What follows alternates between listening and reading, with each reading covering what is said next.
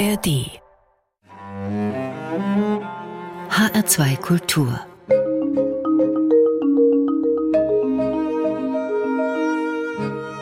Doppelkopf am Tisch heute mit Bachtja Ali, irakisch-kurdischer Schriftsteller, seit 1998 in Deutschland lebend, genauer gesagt in Köln. Seit 2017 werden seine Romane ins Deutsche übersetzt. Mittlerweile sind das schon vier plus einem Essayband, der letztes Jahr in Übersetzung herauskam. Gastgeber ist Martin Maria Schwarz. Herzlich willkommen, Bachtja Ali. Dankeschön. Sie leben jetzt schon, ja, 25 Jahre im deutschen Exil, nachdem sie, wie gesagt, Ende der 90er Jahre aus dem Irak flohen. Dachte Ali, ist das überhaupt noch Exil? Wie nehmen Sie Ihr Leben in Deutschland mittlerweile wahr? Ja, eigentlich, ich glaube, wir haben kein Exil mehr in unserer globalisierten, digitalisierten Welt. Ja, Ferne und Nähe haben ihre klassische Bedeutung fast verloren. Ja. Natürlich, äh, die Heimat ist immer noch sehr weit, aber unsere Gefühle von Ferne und Nähe haben sich äh, radikal geändert. Wenn man pro Tag viele Stunden auf äh, diese virtuelle Ebene lebt, ja, das hat ein sehr, sehr hat einen sehr großen Einfluss über unsere Wahrnehmung, über das Exil. Ja. Ich denke immer noch über die Probleme, die da sind. Ich schreibe darüber und ich lebe sehr intensiv mit alles, was da passiert. Und ich kann sagen, mein Versuch im Exil zu leben hat gescheitert, ja. Gescheitert, weil äh, die Probleme, die da sind, ich kriege täglich und jede Stunde viele Nachrichten von da und äh, ich kriege mit alles, was da passiert durch Internet, durch Freunde, durch WhatsApp, durch meine Familie. Ja. Mhm. Und das heißt, ich bin immer noch sehr stark mit Kontakt. Sie kommen, ich konnte keine ja. richtige Abstand davon nehmen. Ja. Aha, ja. aha, aber das werden wir noch erörtern, auch durchaus anhand Ihres Schreibens und Ihrer Romane. Sie kommen aus irakisch-Kurdistan. Das ist eigentlich immer noch ein Ausnahmefall, Ausnahmefall in Hinsicht eines autonomen kurdisch verwalteten Gebietes, einer Region im Norden des Richtig. Irak. Das war ja eigentlich mal ein Fortschritt, also eine kurdische Selbstverwaltung genau. durchzuziehen und durchzubringen. Aber ja, das ist es ja dann trotzdem nicht geworden. Also dieser Fortschritt war nur ein vermeintlicher, sonst wären sie nicht geflohen. Wenn Sie noch mal kurz beschreiben, ja. was Ihre Situation damals war, die Sie dann hierher gebracht hat. Ja, eigentlich Saddam Hussein hat am 8. März 1991 seine Kontrolle über meine Stadt Soleimani verloren. Und ich und meine Freunde haben wir am 8. März eine Zeitschrift gegründet, heißt äh, Freiheit, Azadia. Und natürlich, wir waren sehr kritisch. Vorher alle kurdische Schriftsteller, wenn die Welt interpretieren wollen oder die Situationen analysieren möchten, haben marxistische Vokabular und Begriffe benutzt. Mhm. Aber meine Generation, wir waren fast anderes. Wir haben sehr viel andere Bücher gelesen. Wir haben Herbert Marcuse gelesen, Erich Fromm und Frankfurter Schule und die Bücher von, von Michel Foucault, der französische Philosoph war. Wir haben eine andere Weltanschauung mhm. gehabt und mhm. wir haben alles, die da war, sehr stark kritisiert. Die Moral, die Religion, die Parteien. Und kam zu einem Moment, in dem wir könnten nicht mehr weitermachen, ja. Mhm. Wir sollten oder schweigen oder unsere Richtung ändern oder dafür sollten wir eine Strafe bezahlen, getötet werden und so sowas ja, weil die Situation, politische Situation hat sich sehr äh, radikal geändert. Von 91 bis 94 war normal und dann mhm. kam zu einem Bürgerkrieg zwischen den kurdischen Parteien und politische Situation war sehr zerrissen und heikel und, und konnten wir da nicht eigentlich äh, bleiben und unser Leben als Gruppe war in Gefahr. Und dann sind Sie nach Deutschland gekommen. War Deutschland das Land in Europa, das Sie bewusst gewählt haben? Nein, der Schlepper entscheidet immer. Ich wollte eigentlich nach England gehen, ja, und England war mein Ziel, aber man kann darüber nicht entscheiden. Man will nur raus, wer will einen sicheren Ort finden. Und äh, der Schlepper hat uns dahin gebracht äh, und das war keine freie Entscheidung. Okay. Aber Sie haben sie nicht bereut, dass es Deutschland geworden ist? Nein, nein, nein überhaupt ja, nicht, ja. überhaupt nicht. Nein, meine Erfahrung hier war eigentlich war sehr positiv bis jetzt. Sie sind aber immer wieder, Sie haben das auch gesagt, mit Ihrer Heimat in Verbindung. Sie fahren auch mindestens ein, manchmal zweimal im Jahr in Ihre alte Heimat, in Ihre alte Stadt zurück. Das heißt aber, letzten Endes hat sich nichts so verändert oder verbessert in all diesen Jahren und Jahrzehnten, dass eine komplette Rückkehr möglich gemacht hätte. Ja, eigentlich könnte man rückkehren. Das ist möglich, alles Möglichkeit. Aber äh, ich habe alle meine Bücher hier, ich habe meine Bibliothek hier, ich habe jetzt alle meine Freunde hier, ja. Mhm. Und ich habe mein Leben hier eigentlich sehr äh, stabil gegründet. Und für mich dort ist immer noch für einen Schriftsteller ist nicht 100% sicher, weil man weiß nicht. Ja. Die Situation ist nicht stabil und kann sich sehr schnell ändern. Deswegen, ja, man kann sowas nicht riskieren. Man bekommt ja hier sehr viel mit in den Nachrichten, wenn man das will, von den ständigen Konflikten, Kriegen, Krisensituationen, Verfolgungen, jetzt auch gerade kurdischer Bevölkerungsanteile. Man kann wissen, dass Erdogan die Kurden in der Türkei systematisch verfolgt. Gegen Ende letzten Jahres drohte Erdogan sogar mit einer Invasion gegen die Kurden und gegen die kurdischen Gebiete, nicht nur in der Türkei, sondern auch in Syrien. Man kann also wissen, dass es sowohl in der Türkei als auch in Syrien, als auch im Iran und eben im Irak große kurdische Bevölkerungsgruppen gibt. Was haben diese eigentlich miteinander zu tun? Wie sieht ein irakischer Kurde wie Sie auf seine Landsleute in den anderen genannten Staaten und Ländern? Ja, natürlich. Die, die Kurden leben in verschiedenen Ländern und nach Sykes-Picot-Abkommen, Kurdistan wurde aufgeteilt auf sehr willkürliche Weise. Ja. Mhm. Und die Kurden haben sehr stark dagegen gekämpft und die kämpfen immer noch dagegen. Aber das ist ein sehr schwerer Kampf, weil die Aufteilung hat strukturell das politische, kurdische politische Feld sehr stark beeinflusst. Mhm. Zum Beispiel mehr als 70 Jahre waren die Grenzen zwischen diesen äh, Ländern, Irak, Iran, Türkei, Syrien, war sehr dicht. Die mhm. Kurden haben gar keinen Kontakt zueinander mhm. gehabt, ja. Und das hat zu einer Situation geführt, die Kurden in jedem Land haben ihr eigene Strategie entwickelt. Die haben ihr Parteien gegründet und so eine nationale Partei gab nichts und das war auch unmöglich, weil es gab wirklich keine Kontakte zwischen den Kurden. Mhm.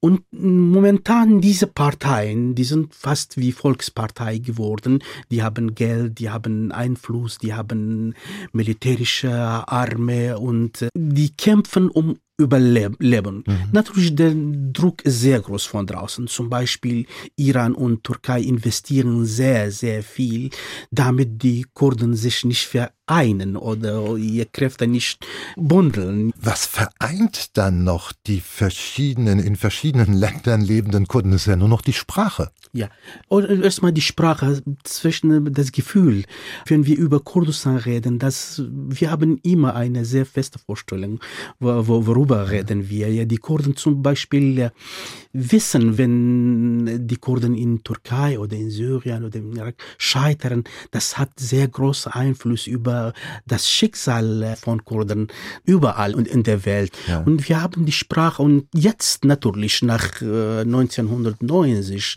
nach nach Digitalisierung und Globalisierung. Wir haben diese Situation hat sich sehr radikal geändert. Internet hat uns sehr, sehr geholfen. Jetzt die Kurden überall können reden, können kontaktieren, können in Meinungen austauschen, ja. Und gibt es mehr als 100 Sata kurdische Satellitsendungen. Und ich meine, die, die Vergangenheit ist vorbei. Aber die politischen Parteien haben sich nicht entwickelt. Äh, Verstehe. Aber Sie sagten vor zweieinhalb Jahren in einem Interview, dass gerade die eben von mir erwähnten Verfolgungen der Kurden in der Türkei und in Syrien seitens des türkischen Präsidenten Erdogan gerade dazu geführt haben, auch dazu geführt haben, dass es wieder ein größeres, einiges Gefühl Genau. gibt. Ist das so? Genau, Ja? genau richtig. Ja. Ja. Eigentlich die türkische Regierung und alle türkische Regierungen haben sich so stark gegen die Kurden ja eingesetzt. Das hat ein sehr als Reaktion. Die Kurden haben sich auch dagegen sehr nationalisiert und das ist das Problem mit Nationalismus. Ja, wenn eine starke Nationalismus, faschistischer Nationalismus da ist, das kann dazu führen, dass andere Nationen auch so eine Gefühle auch entwickeln und äh, so eine Reaktion zeigen. Das heißt, das ist noch nicht das Ende der Geschichte. Nehmen wir mal an, ein Wunder passiert innerhalb dieser dauerangespannten Weltlage, in der wir uns befinden. Ein Wunder geschieht und macht es möglich, dass die Kurden doch noch ihren eigenen Staat wieder gründen könnten, wiedererlangen könnten, also ein Kurdistan, ein einiges Ja. Kurdistan. Ja. Würde das überhaupt funktionieren? Eigentlich, das hat mit der Entwicklung der Demokratie im Orient zu tun. Wenn eine richtige Demokratie da ist, dann die Kurden können auch äh, ihren Weg äh, frei wählen und entscheiden, ob die einen Staat wollen oder nicht. Aber solange wir haben keine richtige Demokratie, ja, dann dieser Traum ist, ist, ist eine Illusion. Aber ich möchte eigentlich das nicht als Illusion betrachten, weil das bedeutet, dass die Demokratie auch ist eine Illusion im Orient. Und ich möchte diesen Kampf für, für Demokratie da fortsetzen und, äh, und daran glauben, dass einmal wird das klappen. Aber was Ihnen ganz wichtig ist, erklärtermaßen wichtig ist, dass Sie seit jeher in kurdischer Sprache schreiben, obwohl Sie auch des Arabischen mächtig sind. Aber dass Sie auf Kurdisch schreiben, das ist Programm bei Ihnen. Auf jeden Fall ein politisches, vielleicht sogar ein philosophisches Programm, dass Sie in Ihrem erst kürzlich auf Deutsch erschienenen Essayband Das Lächeln des Diktators erklärt haben, warum ich in kurdischer Sprache schreiben. Erklären Sie das bitte nochmal hier. Ja, die die kurdische Sprache war die Sprache meiner Kindheit, die Sprache meiner Gefühle, ja. Die Sprache, äh, bevor ich denken kann. Ich habe sehr emotionale, sentimentale Beziehungen zu dieser kurdischen Sprache. Ja, natürlich, als Otto, man braucht immer eine Sprache, ja. Und äh, die Möglichkeit war da, das auch die mm, arabische Sprache zu benutzen. Aber ich habe mich immer gefragt, warum? Warum alle Autoren in der Welt benutzen ihre Sprachen und wir dürfen das nicht oder wir sollen das nicht. Und das war eigentlich eine sehr schwere Entscheidung auch, weil die kurdische Sprache war eine Sprache der Dichtung. Jahrzehntelang äh, haben die Kurden nur gedichtet und diese prosaische äh, Sprache war abwesend, war nicht da. Und wir waren die erste Generation, das die Sprache zu, zur Sprache des Denkens, zur Sprache des Erzählens entwickelt hat. Und deswegen, das für uns als Generation war eine sehr schwere Aufgabe. Zum Beispiel, als ich nach Deutschland kam, gab nur fast vielleicht ein paar hunderte von kurdischen Büchern. Die Sprache war auch politisch verboten und das war eine politische Abenteuer, ja, und auch dazu ein literarischer Abenteuer. Deswegen ich habe mich immer sehr froh gefühlt, dass ich in diesem Prozess teilgenommen, eine Sprache vom, vom Sterben zu retten. Warum hat man denn immer so Angst gehabt vor den Kurden? Das hat sehr, äh, sehr unterschiedliche Gründe. Ja. Zum Beispiel die Kurden in Iran. Vom Anfang an waren gegen das Regime von Mullahs. Die, die iranische Regierung haben vier Jahre gebraucht, um die kurdische Regierung unter ihre Kontrolle zu bringen. Mhm. Und deswegen die Kurden haben ein anderes Modell von, von Denken, waren mehr pro-westlich als die Mullahs in, in Teheran. Die haben die Kurden als, als sehr gefährlicher Feind betrachtet. Und bei Turken war auch so, nach äh, Osmanischer Reich zerstört wurde, die Turken haben eigentlich ihre Kontrolle über sehr viele Länder verloren. Mhm. Da gab nur ein sehr kleines Stück von Kurdistan unter ihr Kontrolle. Und die haben sehr hysterisch darauf reagiert, wenn die Kurden auch über ihre Freiheit und ihre Abhängigkeit ja, ja, geredet haben. Ich denke, das wird klar. Ja, das, war, das war eigentlich eine sehr paranoidische Reaktion. Okay. Das nochmal als Hintergrund im Detail Da bräuchte man Tage für, um das Ja, genau. richtig zu klären. Deswegen Ja, ja. kommen wir mal zur ersten Musik, die Sie sich gewünscht haben, Bachtja Ali.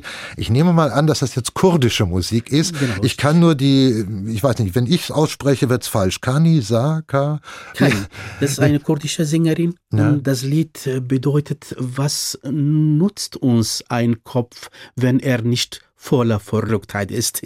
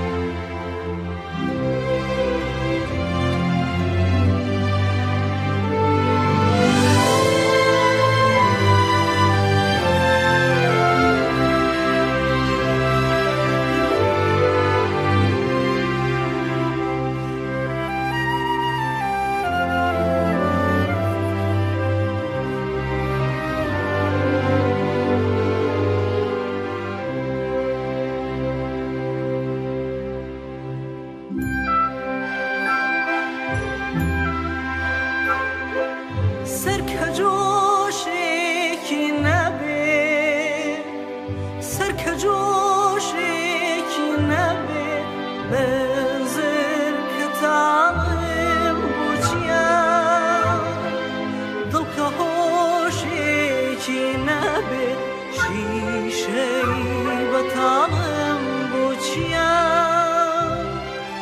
دڵکە هۆشێکی نەبێ شیشەی بەتاڵم بچیا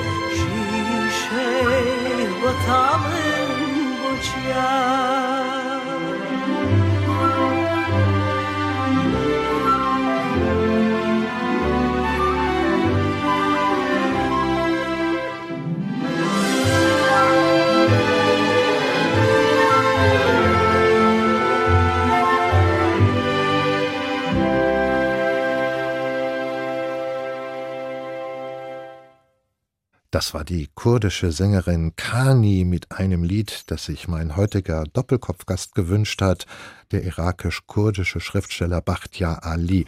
Übrigens ist dieses Gespräch ab sofort auch als Podcast verfügbar, entweder über die ARD Audiothek oder auch unter hr2.de. Gastgeber im Doppelkopf ist weiter Martin Maria Schwarz. Bachtiyar Ali, eigentlich begann ihre Schriftstellerkarriere erst so richtig, als sie in Deutschland waren. Sie haben auch vorher schon geschrieben, aber die Romane, die bis jetzt ins Deutsche übersetzt worden sind, diese vier, die sind alle hier entstanden. Aber es hat dann noch mal Jahre, ja fast Jahrzehnte gedauert, bis sie von ihrer Sprache, der kurdischen Sprache, in die deutsche Sprache übertragen werden konnten. Das lag jetzt nicht an einer Missachtung der Verlage, der deutschen Verlage, sondern schlichtweg daran, dass es keine Übersetzer gab. Wie und wann hat sich das geändert?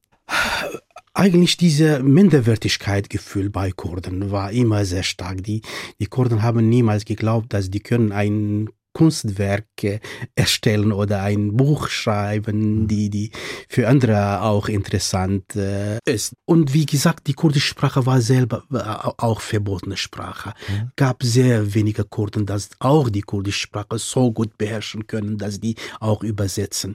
Aber natürlich, dann kamen viele Kurden nach, nach Europa und die haben die europäische Sprache gelernt und die haben dieses Gefühl gehabt, wir müssen uns auch literarisch darstellen. Wir haben eine sehr lange literarische Geschichte. Die kurdische Literatur ist, ist mehr als 600 Jahre alt, ja, und gab immer gute Dichter, gute Autoren, ja, ja. Aber äh, wir könnten das eigentlich die Welt nicht zeigen, weil mhm. wir haben keine Übersetzer gehabt. Jetzt ist äh, dieses Gefühl sehr stark da und hat dazu auch geführt, dass ein paar von meinen Büchern übersetzt werden. Ja, ja. Und jetzt weiter übersetzt werden können, ist ja auch ja. ganz wichtig, wenn da erstmal eine Schneise geschlagen Danke. ist. Sie sind mit Ihrer Romanliteratur bis heute entschieden im Orient geblieben, auch in Kurdistan. Und wenn ich das richtig sehe, betrachten Sie das auch weiter als Ihre Aufgabe, stofflich, inhaltlich, thematisch. Ist das so? Richtig, ja? richtig. Sie, ja. Sie schreiben über Ihre, genau. über Ihre Region, über, über, den Orient an sich. Genau, ja. genau. Eigentlich, äh, äh, ich war Geologiestudent. Ich mhm. war als Student, ich habe Geologie studiert. Aber alles ist äh, die Werke von Kafka und Tolstoi und Shakespeare mit meinen Fachbüchern vergleichte, habe ich gesehen, dass die, die Literatur ist, kann die Menschen sehr gut helfen. Die Literatur ist humanistischer, ist tiefer und, äh, und damals war ich eigentlich sehr hilflos, sehr machtlos, sehr einflusslos, ja. Und ich wollte auch nicht Politiker werden und ich habe meine Glauben an Religion auch verloren. Dann habe ich gedacht, was soll ich machen? Was, was, was kann ich machen? Ja, äh, Literatur für mich war ein, was das, das beste Mittel gegen diese Hilflosigkeit. Ja. Dann habe ich Literatur als Waffe gegen diese Hilflosigkeit benutzt. Und meine Frage war damals, was soll ich retten? Ja, dann habe ich entschieden, die Sprache und ein paar Geschichten zu retten. Mhm. Gibt es sehr sehr, sehr viele Geschichten dazu erzählen.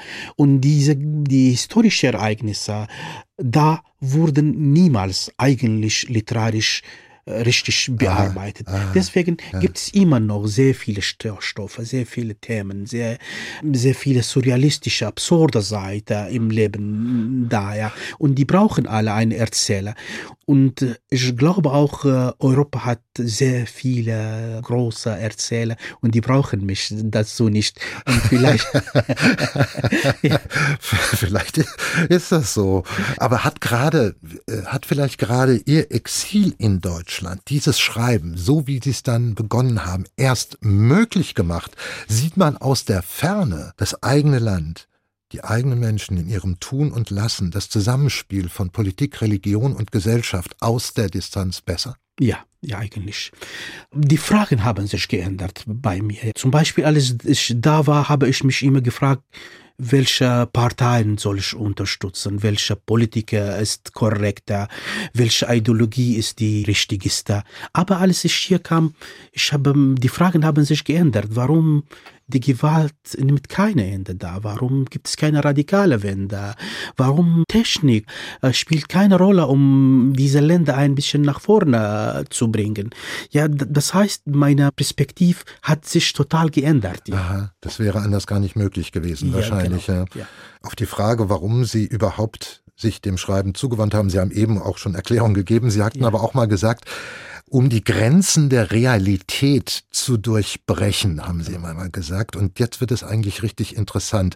Also Grenzen der Realität zu durchbrechen, das ähm, bezieht sich auch einmal auf die wirklich ganz faktisch politische Lage in, in Ihrer Region oder in dem ganzen orientalischen Raum. Aber man kann das ja dann auch noch ganz anders interpretieren mit der Grenze der Realität, weil damit ist ja schon Ihr Schreibstil zumindest angedeutet, weil Sie gerne hier von unserer westlichen Seite mit dem Begriff des magischen Realismus identifiziert werden, weil halt in Ihrem Romanwerk fantastische Elemente, mythisch-mythologische Inhalte, die magischen Momente eine große Rolle spielen.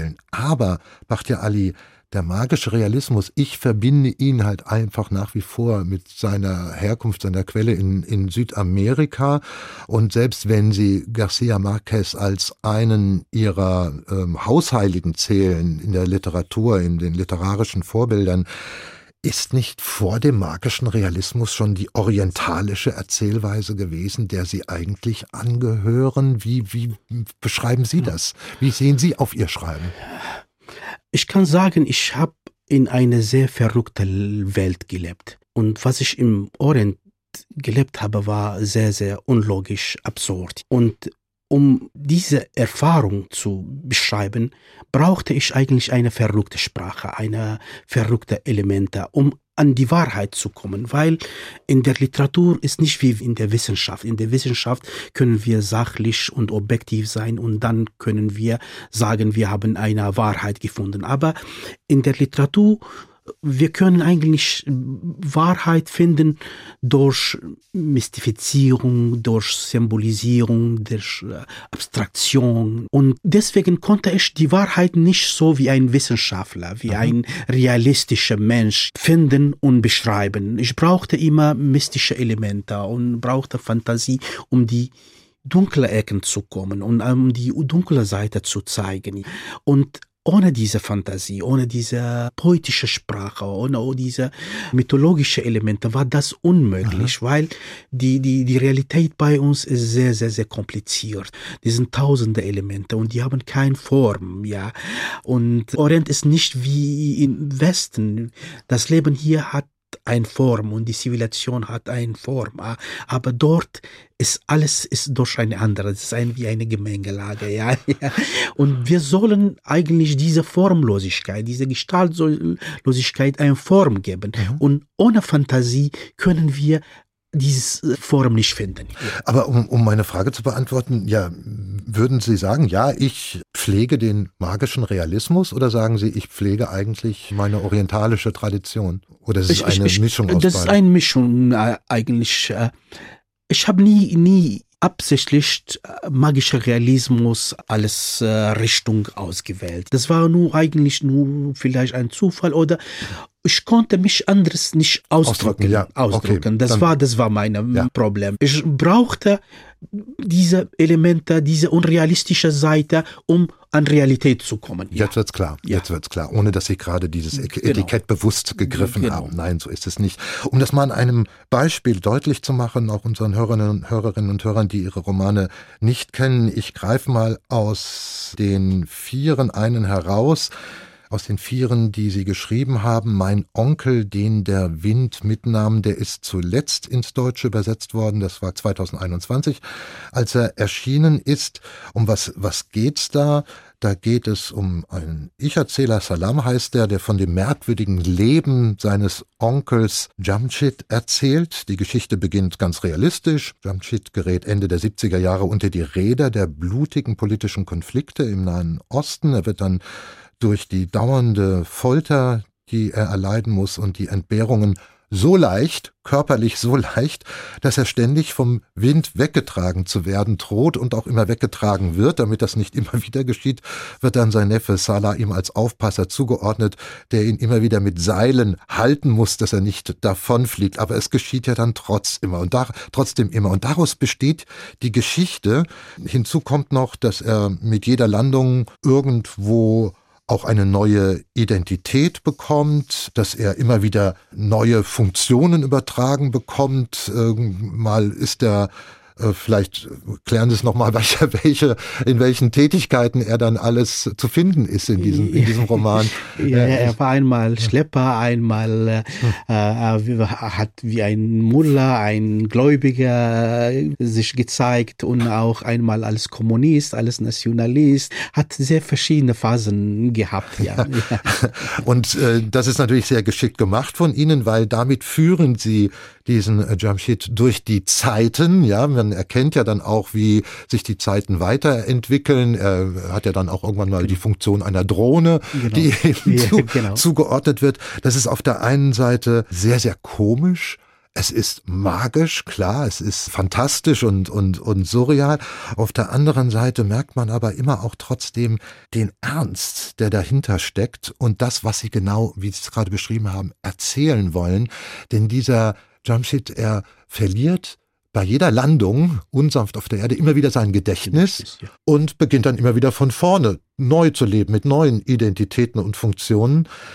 Das ist raffiniert gemacht, weil darin zeigen sie ja die ganze Ambivalenz auch des Gedächtnisverlustes. Auf der einen Seite ermöglicht es ihm, immer wieder in neuen Funktionen aufzutreten, immer in neuen Gestalten äh, aufzutreten, neue Berufe zu finden. Aber auf der anderen Seite, so haben, die, haben Sie das mal gesagt, es ist typisch halt eben auch für den Umgang in Ihren Ländern und im Nahen Osten und im Orient überhaupt mit der Geschichte, weil man sehr viel vergisst. Und es wird kein Gedächtnis gepflegt. Genau, Und das richtig. betrachten Sie als einen der großen, großen Mängel in Ihrer Kultur. Genau, richtig. Ja. Weil, obwohl gibt es keine radikale Änderungen da, ja, aber die politischen Geschehnisse entwickeln sich sehr schnell und gibt es sehr viele Machtwechsel und politische Abbrüche da. Und äh, die Menschen machen immer sehr unangenehme Erfahrungen mit aller dieser äh, äh, Änderungen. Äh, Eine Katastrophe geht und eine Katastrophe kommt. Und die Menschen, die sind gezwungen, immer im jetzigen Moment Mhm. zu leben, ja. Mhm. Und die können nicht für Zukunft planen. Eigentlich meine Erfahrung, wenn man unter einem Diktator lebt, muss immer vergessen zu träumen, muss vergessen zu wünschen und muss mm, vergessen eigentlich zu planen. Man wartet und wartet, vielleicht morgen passiert was, vielleicht gibt es ein, ein Mirakel und eine Änderung und sowas, ja.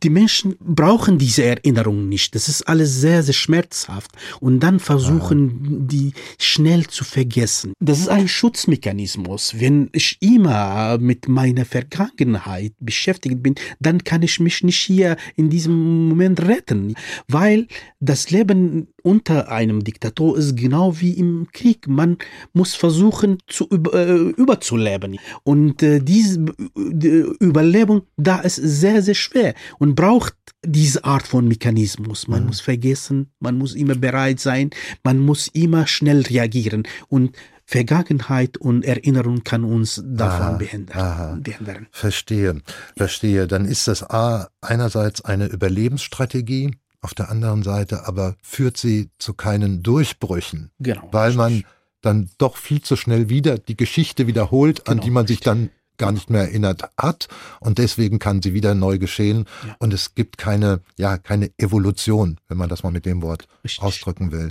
Ja. ja das steckt alles drin Das ewige Wiederkehr, das Gleiche. Ja. In diesen Romanen, ich nenne sie jetzt alle im, Titel Der letzte Granatapfel, das war der erste, der hier erschienen ist, dann kam die Stadt der weißen Musiker, dann Pervanas Abend, in denen es vor allem um das Schicksal auch der Frauen in den islamischen Ländern geht und dann eben mein Onkel, den der Wind mitnahm. Es geht also auch, was ihre Figurenschöpfung angeht, immer um Menschen, die fliehen müssen andere Orte für ihr Überleben finden müssen, damit sie überhaupt überleben können. Das sind dann immer, und dann kommt jetzt wieder das Fantastische bei ihnen, das sind utopische Orte, magische Welten. Äh, bei Pervanas Abend da Ja. geht es um das Land der Liebe, wohin man mit einer, Strickle mit einer Strickleiter gelangt. Es ist ihr Fluchtort. Bei der Stadt der weißen Musiker, da ist dieser utopische Ort schon im Titel drin. Es ist immer ihnen, wenn man mal so eine, einen roten Faden finden will, es ist ihnen wichtig, immer diese Fluchtgeschichten zu erzählen, offenbar.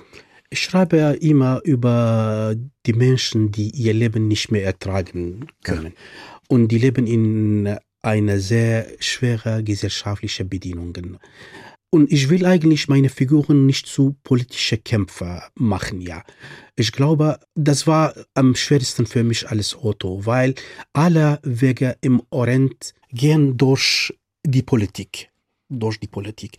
Aber ich wollte Figuren schaffen, die fast alle unpolitisch sind und die versuchen, ihre Freiheit, ihr Glück woanders finden, wo Politik und diese politischen Konflikte spielen keine große Rolle.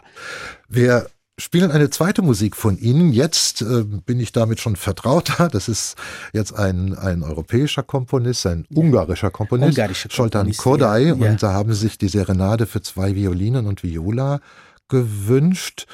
Und zwar warum? Ja, ich habe immer mich sehr für klassische Musik interessiert und besonders für, für äh, Komponisten in Osteuropa eigentlich. Die waren ein bisschen näher an meiner Seele und die haben mehr Kontakt mit orientalischer Tradition musikalisch.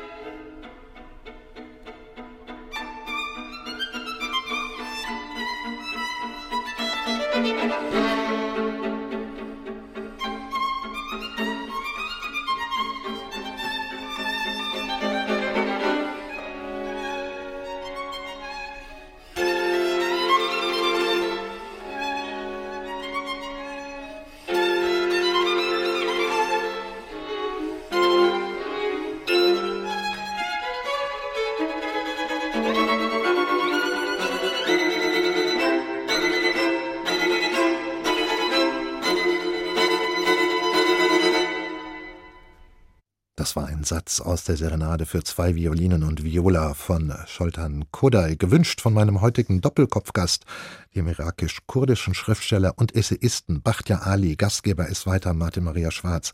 Bachtja Ali, Sie sind ein Denker und Autor, der zumindest mich immer wieder mit ungewöhnlichen Perspektiven und Überlegungen überrascht. Sie haben so eine ganz andere Definition für Heimat. Zum Beispiel jetzt die die wir immer benutzen, dann ist sie meistens ja ortsgebunden.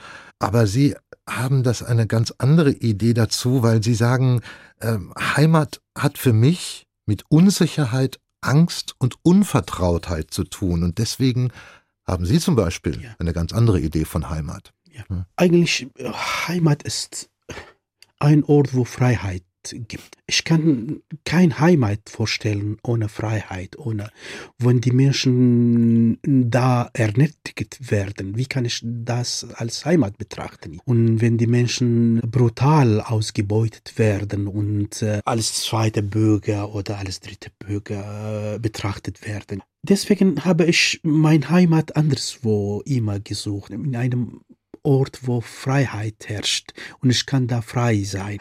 Im Land von, von Literatur, im Land von, von Büchern. Ich kann, ich, da fühle ich mich eigentlich sehr frei und ich kann sagen, ja, ich bin hier in einem Ort, und ich bin hier sicher und ich kann frei schreiben und frei denken und sehr frei meine Fragen auch stellen. Und deswegen appellieren Sie angesichts des großen Menschheitsthemas Migration, das wir gerade wieder verstärkt erleben, für eine unbedingte gegenseitige Offenheit, also sowohl in die eine als auch in die andere äh, Richtung. Denn, und da haben Sie nämlich ein Bedenken, wenn Migra Migranten es hierzulande nicht schaffen, sich hier zu integrieren, würde ihre Heimat, die dann wahrscheinlich ähnlich wie bei Ihnen mit Unsicherheit und Angst verbunden ist, wieder verklärt werden. Genau, das ist, das ist natürlich sehr, sehr gefährlich. Ich betrachte Immigration und Flucht oder Wanderung sozusagen als eine sehr positive Erfahrung. Ja. ja. Weil ein Wanderer bringt immer sehr viele fremde Elemente in einem Ort, in, in dem nur Homogenität herrscht, eine oder eine solide, harte, faschistische äh, Homogenität herrscht. Aber unsere Welt ist jetzt eine plurale Welt und wir leben in einer sehr heterogene Welt und wir müssen diese Heterogenität der Welt äh, akzeptieren und diese Uneinheitlichkeit der Welt auch äh, erkennen, ja. Und wenn man das nicht erkennt, dann wird bestimmt zu einer Rechtsextremist oder, oder versucht zu, zu seiner Welt zurückzukehren und sich da äh, verkapseln. Und, und das finde ich immer sehr, sehr gefährlich. Jetzt sind wir schon bei einer zweiten Bemerkung von Ihnen, die mich hat aufmerksam äh, werden lassen, indem Sie nämlich genau, wie Sie es eben gerade sagen, das Migrantendasein, das Schicksal der im Exil lebenden Menschen viel offensiver deuten und annehmen, als es normal ist. Wir Migranten, ich zitiere Sie, sind wie ein neues Volk auf dieser Erde. Wir haben keine Heimat, keine bestimmte Identität. Wir können alle diese Begriffe neu definieren. Da geht eine ganz andere Tür auf. Was leitet sich daraus ab? Welche Räume öffnen sich, wenn man so denkt? Ja, eigentlich, wenn, wenn man fremde Elemente in einem Ort bracht, wo Homogenität äh, da war, dann stellt alles auf die Probe. Ja, dann unsere Moral, unsere Weltanschauungen, unsere Werte, sind wir richtig dafür bereit, sind diese Homogenität zu akzeptieren. Ja, das ist eine große Herausforderung, weil dann eine Identität muss sich fragen, wie viel in, in mir lokal ist und wie viel in mir universal ist. Und das führt uns zu einem viele neue Dimensionen und das hilft uns, die Vielfältigkeit und uns auch äh, entdecken. Das ist äh, keine einfache äh, Aufgabe. das ist anspruchsvoll, aber ja. das ist ja das, das Reizvolle. Noch ein Satz, ich äh, kann davon nicht lassen. Ein Satz, der mich, seitdem ich ihn gelesen habe, wirklich nicht loslässt. Er wird von einer ihrer Figuren in dem Roman Die Stadt der weißen Musiker formuliert und er geht sinngemäß so. Wer Frieden und Versöhnung will, darf auf Gerechtigkeit nicht hoffen. Das ist gewaltig. auf Gerechtigkeit zu verzichten. Welche Erfahrungen, Bachtja Ali, lehren Sie, um zu dieser Überzeugung zu kommen? Ja. Gerechtigkeit bedeutet, dass wir müssen Rache nehmen, dass wir müssen alle Täter bestrafen, ja. Aber die Täter im Orient, zum Beispiel unter dem Regime von Saddam Hussein, die waren nicht ein oder zwei oder zehn oder fünf, die waren Tausende von Menschen. Wenn eigentlich nach Gerechtigkeit fragt, dann man muss eigentlich ein nochmal ein Blutbad einrichten. Man muss Hunderttausende von Menschen bestrafen, ja. Und äh, das ist für mich eigentlich nochmal eine Katastrophe. Das ist nochmal mehr Gewalt. Wir müssen die, die, die Täter so bestrafen, da wir mehr Schönheit äh, erzeugen, mehr Kunst, mehr Literatur, ja, mehr moralische Werte, die uns als Mensch helfen, das Leben besser zu machen. Das klingt jetzt wie eine Utopie, ja. aber ohne Utopien wären wir keine, keine Menschen. Das muss, das brauchen wir. Wir, wir brauchen auch diese, Ja, natürlich. diese Zum Beispiel im, im, ja. im, in meinem Roman Die Stadt der weißen Musiker. Ich habe über dieses Thema äh, ge- geschrieben. Ja, wir haben einen Prozess und ich habe auch äh, nach Saddam Hussein so gehofft, dass wir werden einen Irak aufbauen auf Toleranz und wir denken nicht an Gerechtigkeit und Rache. Wir machen einen Durchbruch und fängen von Anfang an, ja. Aber das war unmöglich. Man hat gesehen, in diesem Prozess, diese Neigung zum Töten ist immer noch da. Ich glaube, es ist verständlich geworden, das, was Sie, was Sie meinen. Es kann nicht der erste Schritt sein, unbedingt Rache und Gerechtigkeit zu fordern, Genau. wenn man aufeinander zugehen möchte, um eine neue Situation zu schaffen. Ich glaube, so verstehe ich das oder so verstehe ich Sie, dass man diesen Gedanken vielleicht auch mal hinten anstellen muss, ohne ihn zu vergessen. Genau, man muss nicht vergessen. Vergessen ist sehr, sehr gefährlich, ja. Aber man muss verziehen. Ja, man muss eigentlich bereit sein, alles zu tolerieren. Das ist sehr schwer, aber, aber ohne das, wir werden immer in diese Zirkel von Gewalt bleiben. Und dann wird Gewalt keine Ende nehmen. Und deswegen kommen Sie auch zu der Erkenntnis, alle Revolutionen im Orient haben immer wieder am Ende einen neuen Diktator an die Ja, ja. Spitze gebracht. Zum Beispiel, ich habe das auch in der letzten Granatapfel darüber geschrieben. Alle Revolutionen im Orient haben Monster äh, produziert, Massenmörder produziert. Und das heißt, das waren keine richtigen Revolutionen, das waren nur eigentlich Rebellion gegen, gegen die Macht. Es ist klar, dass Sie ganz, also politisch gesehen, ganz auf der Seite einer liberal-demokratischen staatlichen und wirtschaftlichen Ordnung sind. Ja. Genau. Aber so schnell wird das alles nicht herstellbar sein. Nicht Nein. bei diesem Hintergrund, nicht bei dieser Geschichte, nicht bei diesem Ballast der Geschichte. Genau. Ich glaube, solche Wandel, die Ja. benötigt werden, brauchen andere Generationen. Genau, ja. Das wird wahrscheinlich jetzt Ihre Generation jetzt auch nicht mehr bewirken können. Man braucht wieder eine äh, Ja. jüngere. Meine Generation kann nicht mehr eigentlich eine radikale Änderung äh, durchsetzen. Aber wenn wir die Situation jetzt im Orient sehr genau betrachten, zum Beispiel die Revo- Revolution jetzt im Iran oder die, die irakische jugendliche Bewegung, da waren zwischen 2016 bis, bis 2021 Millionen von Jugendlichen immer wieder auf die Straßen haben demonstriert und äh, rebelliert und die haben alle neue Werte, die haben neue Perspektiven, die haben Ambitionen und die, die träumen anderes als unsere Generation und die, die versuchen eigentlich eine neue Welt zu bauen. Ich bin nicht 100% pessimistisch. Ich finde eigentlich da eine ein Hoffnung, weil die Jugendlichen haben angefangen, sich zu bewegen und die denken anderes und die träumen anderes. Und was wir heute im Iran erleben, ist ein sehr, sehr starker neuer Anfang. Bachtja Ali. Wir haben noch einen dritten Musikwunsch, den müssen Sie wieder äh, genauer erläutern. Darius? Er, er war mein Lieblingssänger eigentlich, als ich sehr jung war. Und er hat großen Einfluss über unsere Generation. Und er, lebt jetzt in Paris seit äh, vielen Jahren. Und dieses Lied hat mit der heutigen äh, Situation im Iran zu tun. Also ein iranischer Kurde. Ja, das ist ein iranischer Perser. Perser, Nicht- ja, also in dem genau, Fall ja. kein Kurde. Ich glaube, er, er ist auch ein türkischer Herkunft, aber er singt auf Persisch, ja. Und das Lied ist auch Persisch. Und ich danke Ihnen für Ihr Kommen hier in den Danke. HR2 Doppelkopf. Bachtiar Ali, Danke. vielen Dank. Danke. Und vom Doppelkopf verabschiedet sich Martin Maria Schwarz mit eben jenem. Darius und nochmal der Titel? Narozgar.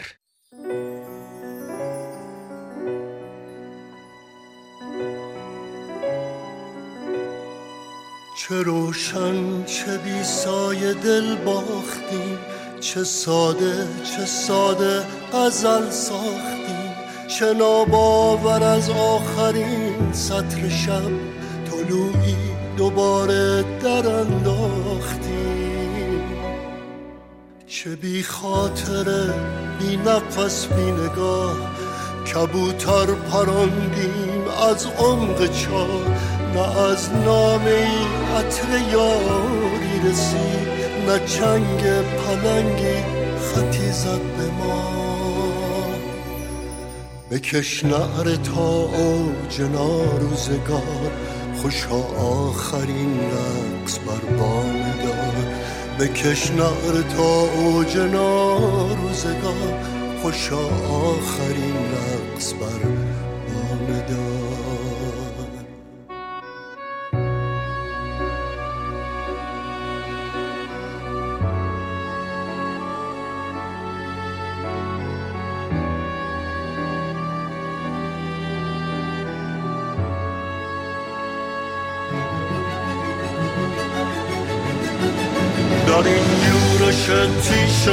دستان به باد بگیر از درختان بی سر سراغ ستاره میان داره میدان نشد در این قهر سال صدا و چرا.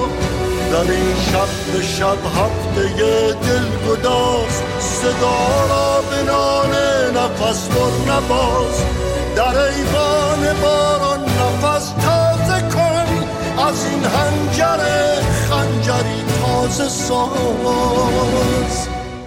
بکش نعره تا اوج روزگار خوشا آخرین رقص بر بام دار. بکش نعره تا اوج روزگار خوشا آخرین رقص بر بام دار.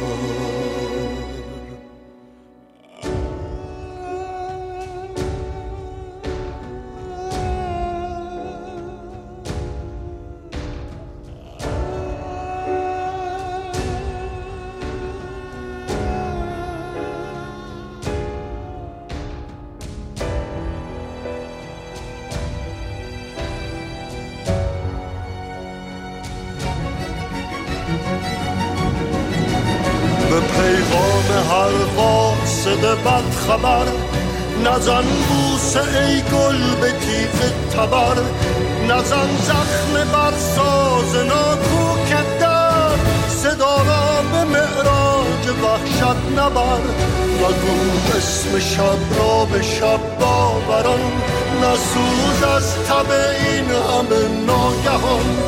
ببین آرش قصه بر قله نیست پس از این توی و سه این کمان بکش نعره تا اوج ناروزگار. خوشا آخرین رقص بر بام دار. بکش نعره تا اوج ناروزگار. خوشا آخرین رقص بر بام دار. بکش نعره تا اوج ناروزگار آخرین رقص بر بام دار بکش نعره تا اوج ناروزگار خوشا آخرین رقص بر بام دار Mehr interessante Gespräche mit Menschen, die etwas zu sagen haben, gibt es jederzeit in der App der ARD Audiothek.